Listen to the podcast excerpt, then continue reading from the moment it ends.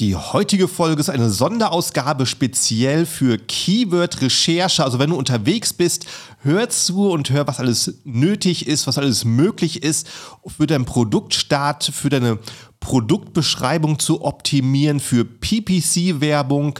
Ich äh, rede darüber, wie wir Helium 10 Tools nutzen, was die typischen Fehler sind von Händlern, die sie in dem Bereich begehen. Deswegen lernst du, was alles möglich ist, wenn du vorm Computer sitzt. Mach mit, aber auf jeden Fall speichere die Folge gut ab. Merk sie dir, dass du sie auch später zur Hand haben wirst, wenn du genau an solchen Aufgaben sitzt. One, two,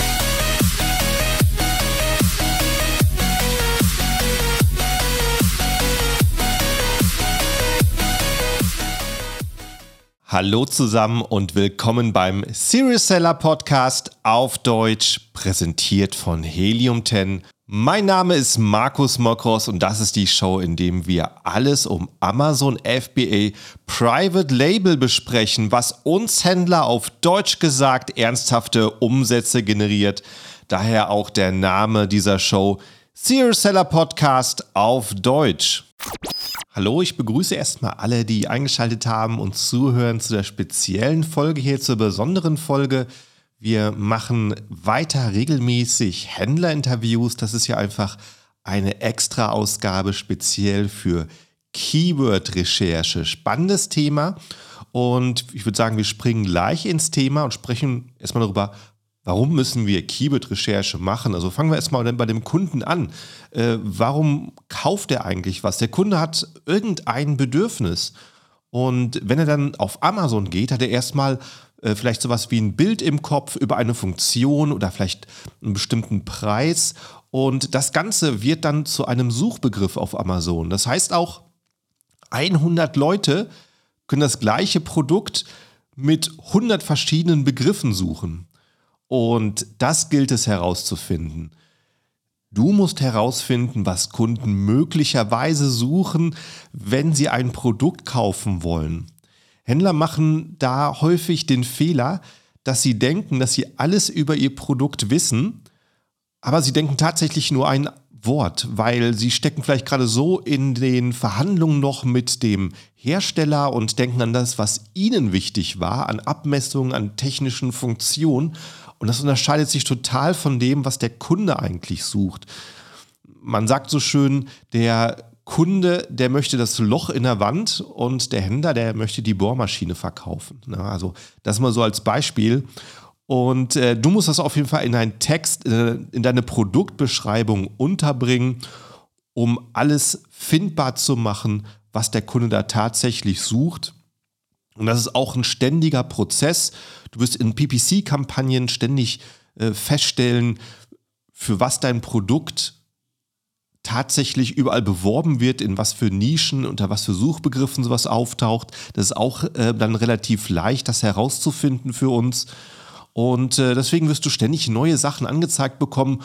Und damit ist die Produktrecherche nicht mit dem Produktstart abgeschlossen, sondern etwas, was du vielleicht alle drei, vier Monate sogar immer wieder mal angehst. Fangen wir aber damit mal an, wie wir Keyword-Recherche eigentlich machen können, ohne irgendwelche Tools nutzen zu können. Und dafür gibt uns Amazon schon ein paar Möglichkeiten selber. Du hast sicher schon mal einen Suchbegriff auf amazon.de in die Suche getippt und dann klappt sich die Box aus, die Autovervollständigung. Ich äh, tippe jetzt mal Schale ein und da schlägt mir Amazon schon automatisch vor Schale Deko, Schalen Set, Schale Schwarz. Alles, was noch weiter gesucht wird, wenn Leute dieses erste Wort eintippen. Und das ist schon sortiert nach Beliebtheit. Das heißt, was am obersten steht, wird auch noch am meisten gesucht. Und da kann ich schon mal über Suchbegriffe viel lernen. Aber wenn ich jetzt einfach nach Schale suche, die Suche ausführe und ganz ans Ende der Seite scrolle, da bekomme ich noch eine Box, die ist auch sehr, sehr interessant. Da sehe ich es auch auf einen Blick. Die heißt ganz unten ähnliche Suchbegriffe. Die ist auf jeder Amazon-Seite drauf, auf jeder Suchergebnisseite, über den Punkt, wo du weiterblättern kannst auf die nächsten Seiten. Und da sehe ich jetzt auch Schale Deko, Schlüssel, Dekoschale und da siehst du schon mal einen Unterschied zur Autovervollständigung. Die Autovervollständigung, da beginnt jedes Wort mit Schale und ich bekomme einfach angezeigt, äh, was an längeren Suchbegriffen da noch relevant ist, die mit Schale beginnen. Aber hier sehe ich wirklich ähnliche Suchbegriffe und dann auch andere Wörter. Deswegen ist da halt am Platz 2 Schüssel. Macht natürlich auch Sinn. Obstschale, Schale Keramik. Und das ist schon mal ein ganz guter Anhaltspunkt, ohne irgendwelche Tools nutzen zu können, was es für ähnliche, relevante Suchbegriffe zu deinem Begriff gibt, den Kunden suchen. Und dann haben wir die Brand Analytics. Die bekommst du nur, wenn du die in der Brand Registry bist, wenn du für dein Produkt eine Marke angemeldet hast und die Marke bei Amazon hinterlegt hast, registriert hast, dann erhältst du Zugriff auf das Amazon-Tool Brand Analytics und da siehst du auch nochmal Aufschlüsse auf äh, jede Menge Suchbegriffe, die Kunden nutzen. Das will ich heute aber nicht zu sehr vertiefen, das wäre vielleicht mal ein Thema für sich. Kommen wir deswegen mal zum nächsten Punkt. Was sind die typischen Fehler, die Händler machen, wenn es darum geht, ihr Listing zu optimieren mit den besten Keywords. Und das ist Punkt 1, die Keywords gar nicht ins Listing einzubauen.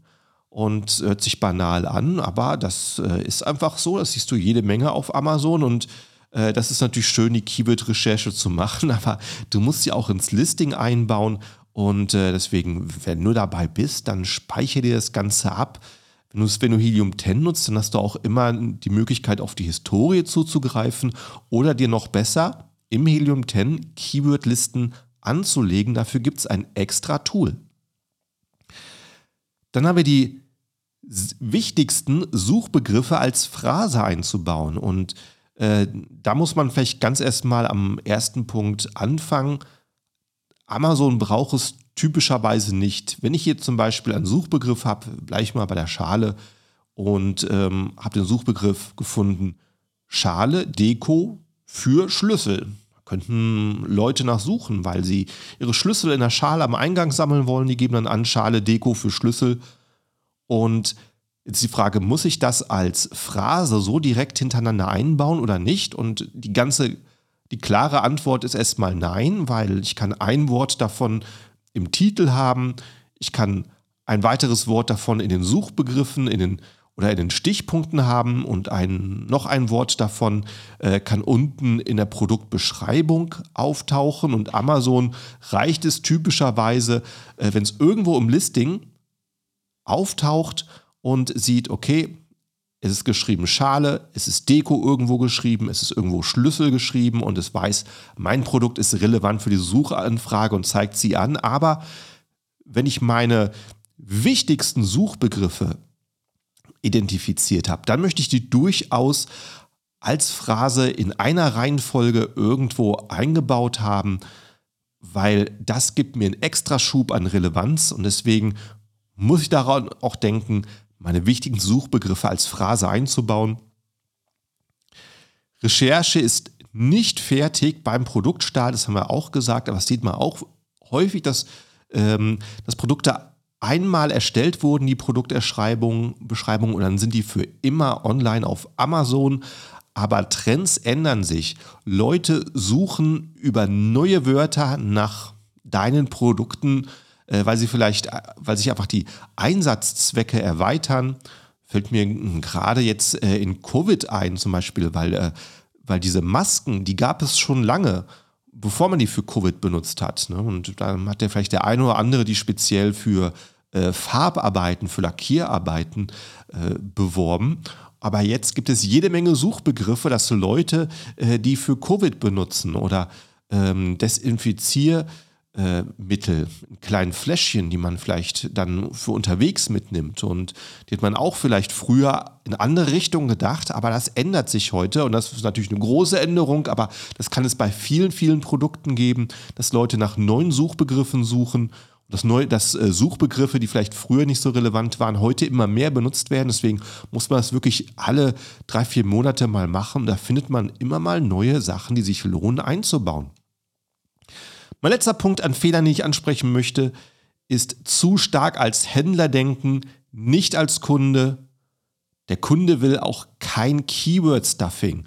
Und damit ähm, äh, geht es mit dem los, was ich vorhin schon angesprochen habe. Du bist als Händler bei der Produktsuche oder bei den Verhandlungen mit deinem Lieferanten und hast wirklich einen klaren Begriff, hast deine technischen Daten, äh, die du mit dem Lieferant abklärst und das kommt dann später so in dein Produktlisting rein. Das entspricht aber nicht dem, was der Kunde eigentlich sucht, äh, wenn er Suchbegriffe eingibt auf Amazon und dann klickt er später auf dein Listing und dann hat er da vielleicht wirklich diese technischen Daten drin oder du hast schon weitergedacht, hast Suchbegriffe eingebaut und möchtest so viele wie möglich aneinander rein, aber das dann auch wieder nicht an den Kunden gedacht, der eigentlich sich jetzt informieren möchte über dein Produkt und ähm, einen möglichst lesbaren Text haben möchten. Deswegen sind das zwei Waagschalen. Du hast auf der einen Seite die ganzen Suchbegriffe, die du einbaust, damit dich der Amazon-Algorithmus findet und vorschlägt. Auf der anderen Seite hast du den Kunden, äh, der damit eigentlich nichts zu tun hat, äh,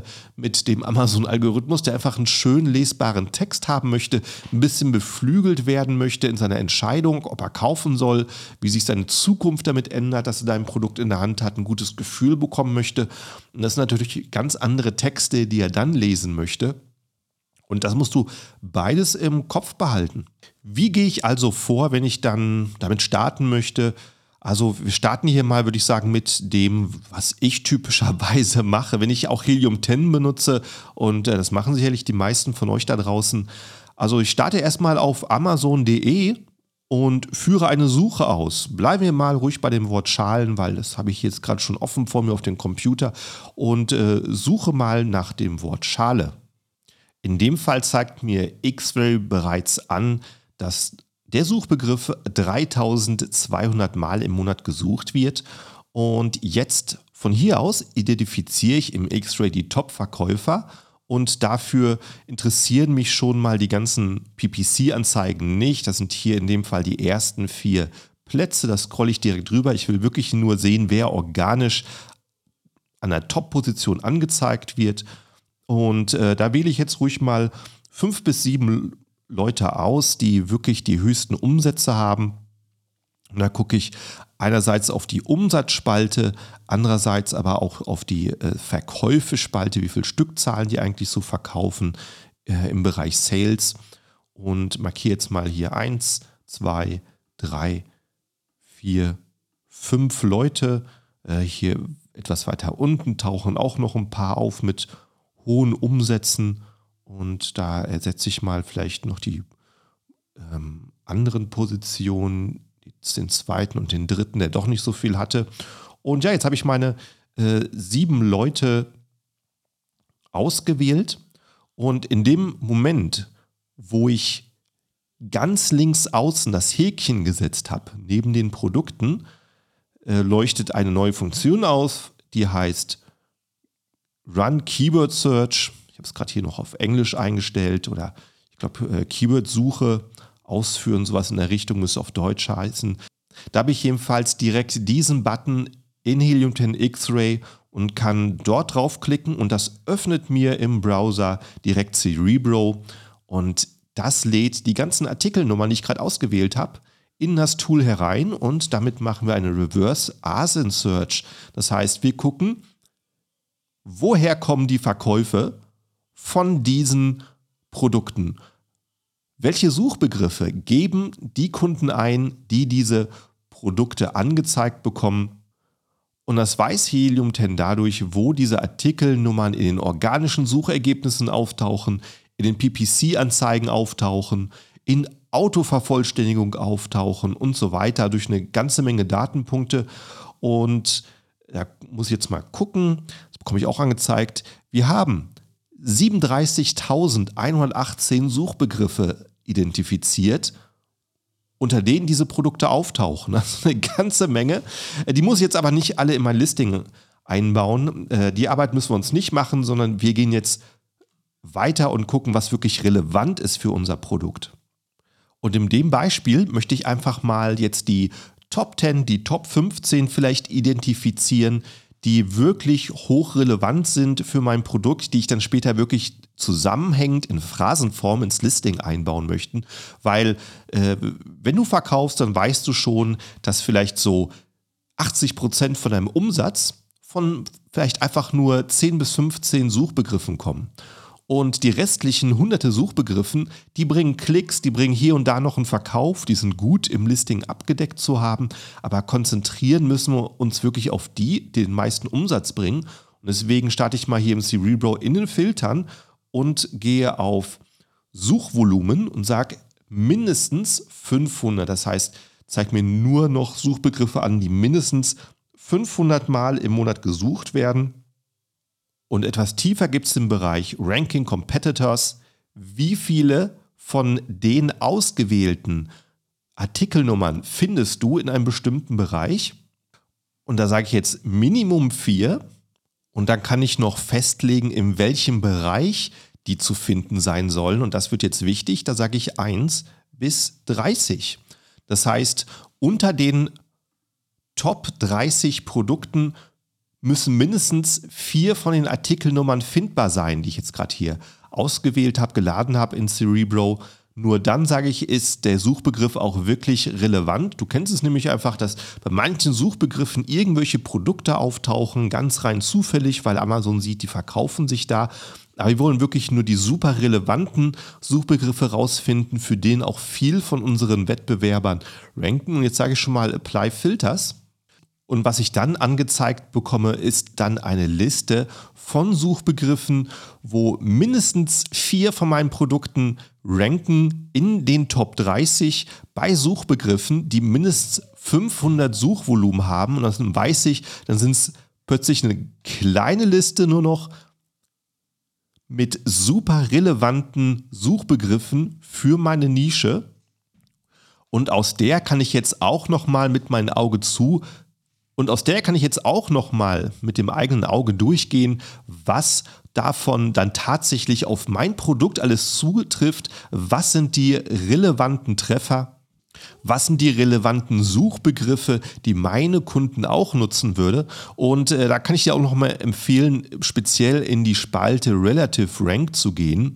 Weil wenn du da mit der Maus dann über die Zahl gehst, da bekommst du nämlich erstmal tatsächlich angezeigt, wie viele von meinen ähm, Konkurrenten dort ranken.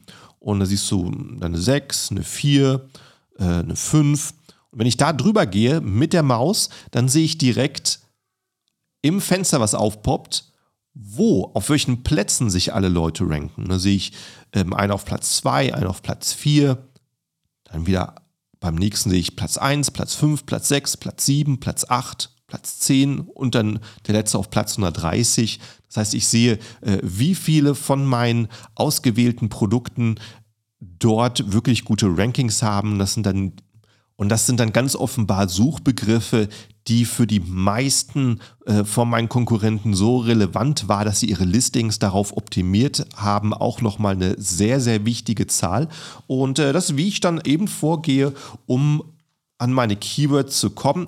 Wenn jetzt natürlich dann hinterher sagst, okay, ich habe jetzt meine Phrasen abgedeckt, ich gehe jetzt mehr auf das, was ähm, noch ansonsten in die Listings soll, nicht unbedingt in Phrasenform, dann muss ich natürlich diese wirklich harschen Filter äh, rauslöschen.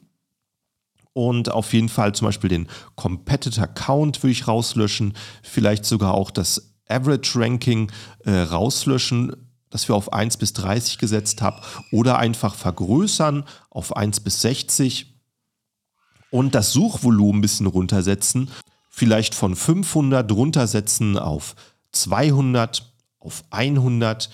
Das ist in jeder Nische wiederum anders.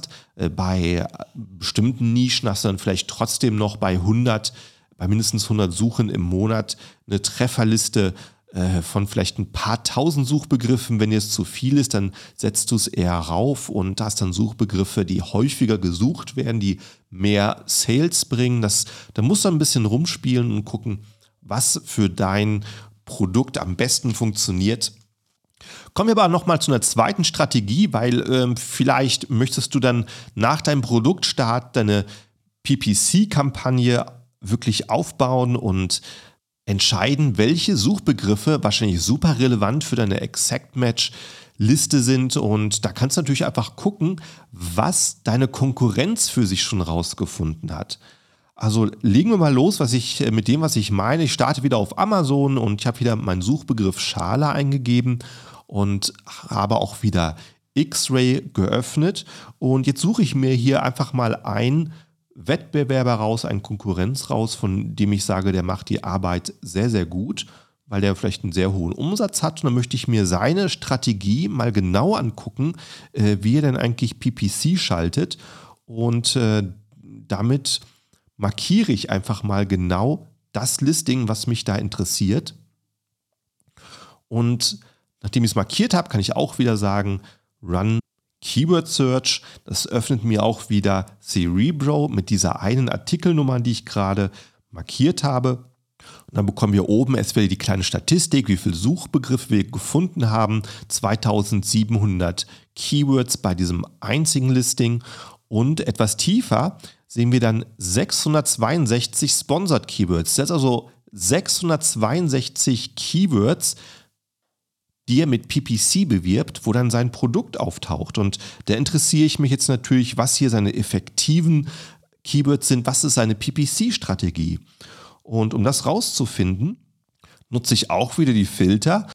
Und ich stelle jetzt einfach mal die Theorie auf, dass wenn hier bestimmte Keywords besonders hoch ranken, dann wird es den Grund haben, dass dieser Anbieter besonders viel dafür bietet, weil so funktioniert ja die PPC-Kampagne.